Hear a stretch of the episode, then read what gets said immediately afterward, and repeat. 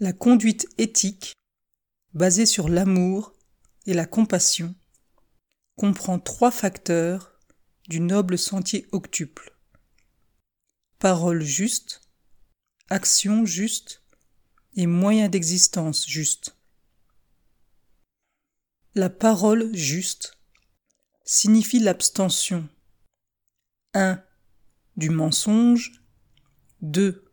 de la médisance, de la calomnie et de toute parole susceptible de causer la haine, l'inimité, la désunion, la disharmonie entre individus ou groupes de personnes.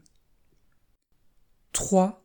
De tout langage dur, brutal, impoli, malveillant ou injurieux.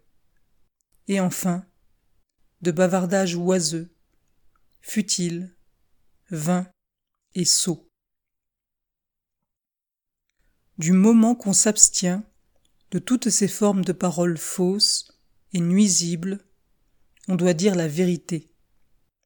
On doit employer des mots amicaux et bienveillants, agréables et doux, qui aient du sens et qui soient utiles.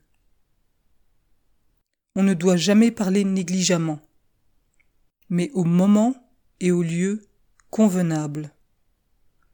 Si l'on n'a rien à dire d'utile, on devra garder un noble silence. L'action juste vise à promouvoir une conduite morale, honorable et pacifique. Nous sommes exhortés à nous abstenir de détruire la vie, du vol, de transactions malhonnêtes, de rapports sexuels illégitimes, et à aider les autres à mener dans la voie droite une vie pacifique et honorable. Les moyens d'existence justes, cela signifie qu'on devra s'abstenir de gagner sa vie dans une profession nuisible aux autres, comme le commerce des armes et instruments meurtriers, le commerce de boissons enivrantes et des poisons, la mise à mort des animaux, tricher, etc. Et que l'on doit vivre d'une profession honorable, irréprochable, et qui ne puisse pas nuire aux autres. Il est donc clair que le bouddhisme s'oppose fermement à toute forme de guerre, puisqu'il pose comme principe que le commerce d'armes ou d'instruments meurtriers est un moyen d'existence mauvais et injuste. Ces trois facteurs du sentier octuple concernent la conduite éthique.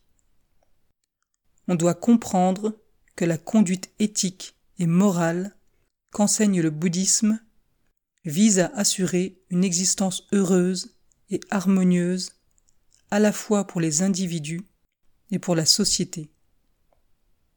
Cette conduite morale est considérée comme la fondation indispensable de toute réalisation plus élevée.